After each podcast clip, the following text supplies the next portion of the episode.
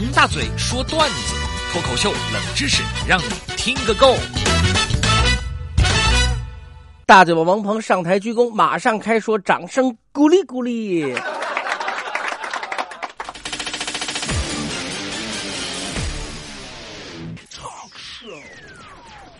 今天早上啊，我起床之后也学着古人那样称了一下体重。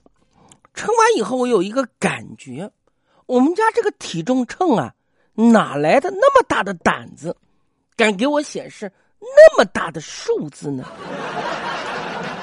实话实说，也就这两三天的功夫，我稍微偷懒，没有坚持戒碳水，坚持锻炼，结果脂肪跑回来了。哎，咦！所以你看啊，身上真正背叛你的是脂肪。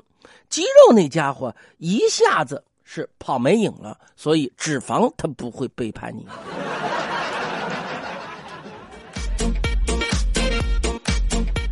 今天我们要说健身，对吧？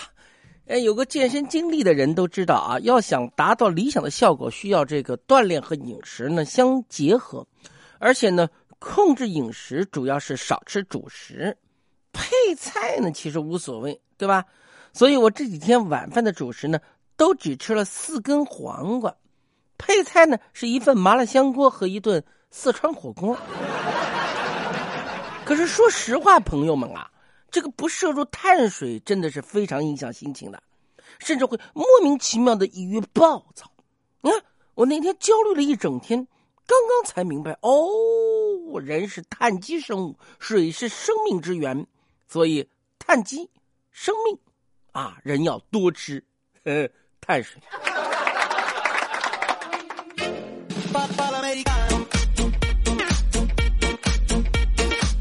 说了那么多我自己的事情，我来谈谈我的妈妈啊，不谈我了啊。那天我很严肃的和我的老妈谈了一下，妈，我们家现在的经济条件比我小时候好多了，你也不要那么要强了，总想着为家里面做什么。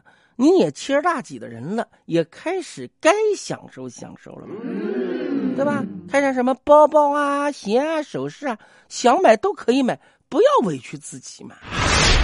我就一个要求，你千万不要再理财了，那个更费钱啊！我的个天哪，二十万都砸进去了。我妈性格要强，脾气还急，理财这种需要长线持有的事情，对她来讲比教育我都难啊。毕竟我要是不服管，最多也就是把我打一顿，对吧？记得小时候有一次我犯什么错误，反正被打，忍着不哭啊。我妈打我一下子，然后骂道：“个鬼被打成这个样子了还不哭啊？还打打打打！”然后我就哭了。这时候我妈抢上前来，又打了我一巴掌。哭哭哭！你犯那么大的错误，就打了一巴掌，你还好意思哭啊？哎！